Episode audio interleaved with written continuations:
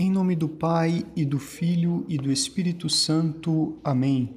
Salve Maria, eu sou o Padre Rodrigo Maia, do Instituto do Verbo Encarnado, e hoje nós meditamos a festa da visitação de Nossa Senhora.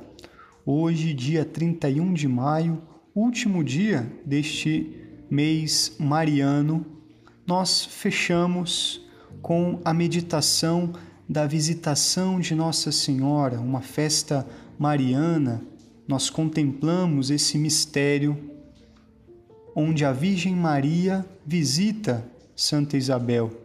Trata-se deste segundo mistério que nós contemplamos quando rezamos o terço nos mistérios gozosos, os mistérios da alegria. O evangelho de hoje é o de São Lucas, capítulo 1, versículos de 39 a 56.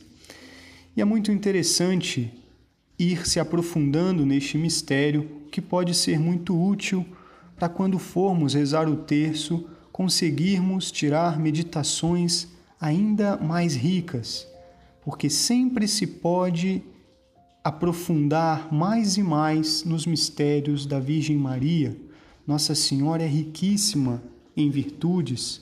Dizia São Bernardo: de Maria nunca satis, nunca se falará o suficiente de Nossa Senhora.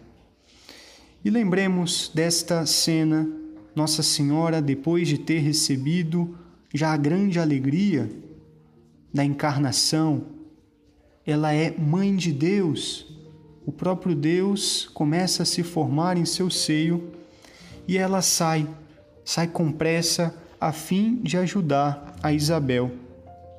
Então imaginemos quanto Nossa Senhora andou né, para aquelas regiões montanhosas, quanto ela teve que enfrentar nessa caminhada para ir em ajuda de Isabel. Ela é realmente serva.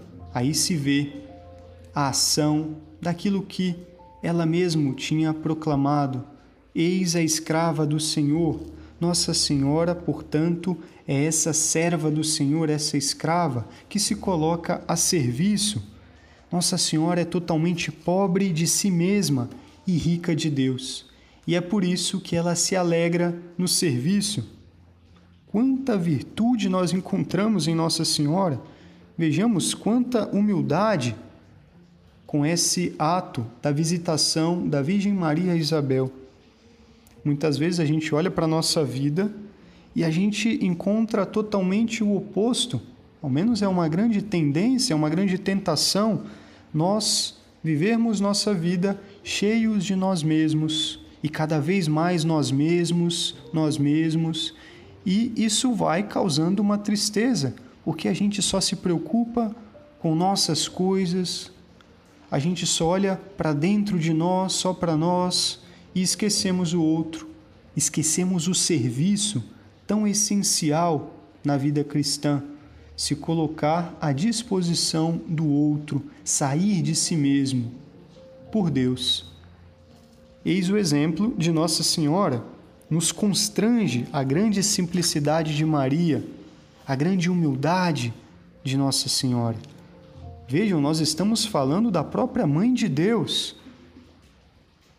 sabendo quem ela era, com tanta alegria, com tanta dignidade, se coloca a serviço daquela que necessitava, Isabel. É realmente a escrava do Senhor. E tudo isso vivia com a verdadeira alegria própria de quem sai de si mesmo, se reconhece totalmente dependente de Deus.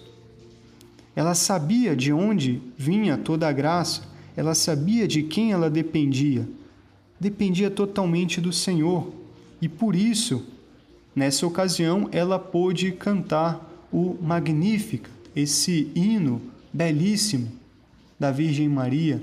A minha alma glorifica o Senhor e o meu espírito se alegra em Deus, meu Salvador. De hoje em diante me chamarão bem-aventurada todas as gerações. Quanta beleza nessas palavras. Dizia o Papa São Paulo VI comentando a visitação de Nossa Senhora. Maria compreendeu, diz o Papa, melhor que qualquer outra criatura, que Deus faz maravilhas, o seu nome é santo, ele mostra a sua misericórdia, exalta os humildes, é fiel às suas promessas.